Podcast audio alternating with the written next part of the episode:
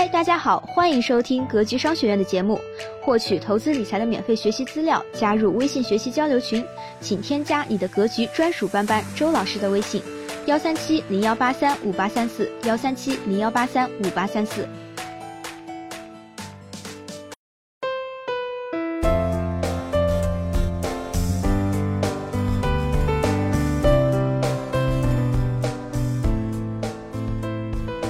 终有一天，房子会不再是压在我们身上的大山。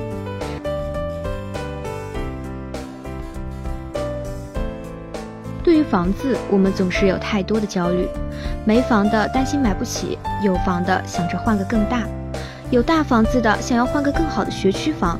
这也是之前看到的文章中写，关于房子，我们总是有不一样的需求，这些需求刺激的房价的上升。很多外界的声音告诉你。快买，再不买就更买不起了。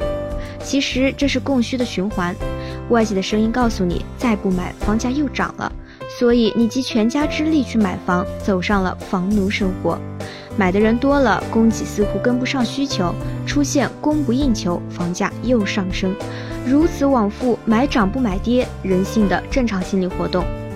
在十二月十五到十六日。全联房地产商会刚结束在北京举行的针对房地产行业现状和行业发展趋势进行对话和讨论。在新时代下，房地产新格局，房地产的功能也会产生变化，将更加强调房子的居住使用属性。名誉会长聂梅生认为，房地产的金融宽松高杠杆时代已经结束。要从防范金融风险、经济体制改革、产业结构调整、土地供给制度改变的宏观角度看待房地产行业的新转变。在土地领域，他专门提到，农地入市政策已经落实，房地产税也即将进入立法阶段。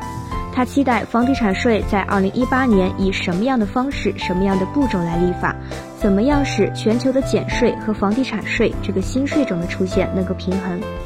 房地产税能在一八年及以后被立法，对于没有房子的刚需人群来说是件好事。二、何时买房，在哪里买房？年薪一千五百万的任泽平先生对于房产是怎么说的？最关键的应该是一八年炒股，一九年买房。先来看看任先生的履历，曾担任国务院发展研究中心宏观经济研究部研究室副主任。国泰君安证券首席宏观分析师，科技部国家高新区升级评审专家，中国投入产出学会副秘书长，中国人民大学经济研究所兼职研究员等。二零一一、二零一二年国务院发展研究中心量化绩效考核排名第四六位。二零一六年六月，前国泰君安首席宏观分析师任泽平正式入职方正证券。任方正证券首席经济学家及方正证券研究所 MD 及董事总经理。二零一七年十一月，方正证券首席经济学家任泽平提出离职。二零一七年十二月，任泽平任恒大集团首席经济学家、副总裁级，兼恒大经济研究院院长。他下海出来，在上一波牛市的因预测本轮牛市在五千点而出名，也提出过一线房价翻一倍、经济 L 型、新周期等颇让市场震动的观点。最近更是因为加盟恒大，年薪一千五百万又火了一把。不得不承认，人家在关于房地产的见解还是非常值得参考的。一、关于何时买房。一七一八年炒股票，一九二零年买房，要买有基本面的股票，这点本君赞成。投资股票一定要有基本面、业绩支撑的公司，宁可少赚也要保证本金的安全。要知道还有房子等着我们去买呢。那天打车和司机叔叔聊天，聊到股票，司机叔叔说，今年买次新股亏了好多钱，一个解套了卖出，买入后又被套住，股票不好做啊。没有业绩支撑，光靠炒作，散户能不是接盘侠吗？二、关于买哪里的房子，任先生说，房地产周期长期看人口，中期看土地，短期看金融。本君也是非常赞成。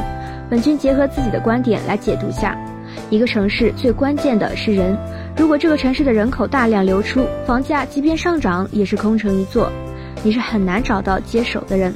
反之，如果一个城市的人口大量流入，也预示着城市的活力在上升，经济水平自然提升，也符合城市化建设的要求。回到供需上，人多房子有限，房价不涨也能保值。中期看土地，我们国家强调的是十八亿亩耕地红线。随着城市化建设的推进，可用于盖楼的土也在减少，或者房地产商的拿地成本也会提高。控制土地甚至不供地，那么显然房价是要上涨的，这也是伴随人口的变化带来的。短期看金融，如果贷款等变严格，那么很多人不说首付了，即便凑够首付也不贷不了款。加上特朗普减税，或许刚需买房也变得更加难。其实，在房产中最关键的还是人口，接下来是地段，接下来是配套设施了。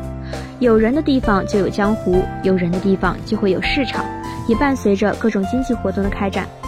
任先生还有一个观点就是，房地产市场永远是一个区域市场，买错地段就是决定性失误。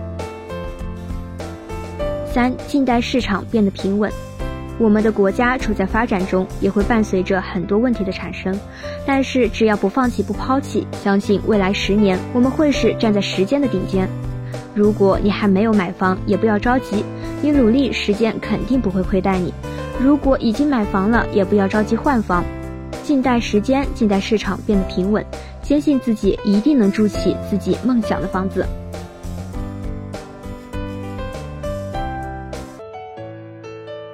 希望今天的分享能给您带来收获。好了，本期的分享就是这些。了解更多系统的投资理财课程，获取免费学习资料，加入微信学习交流群，请添加你的格局专属班主任周老师的微信：幺三七零幺八三五八三四幺三七零幺八三五八三四。咱们下期节目再见。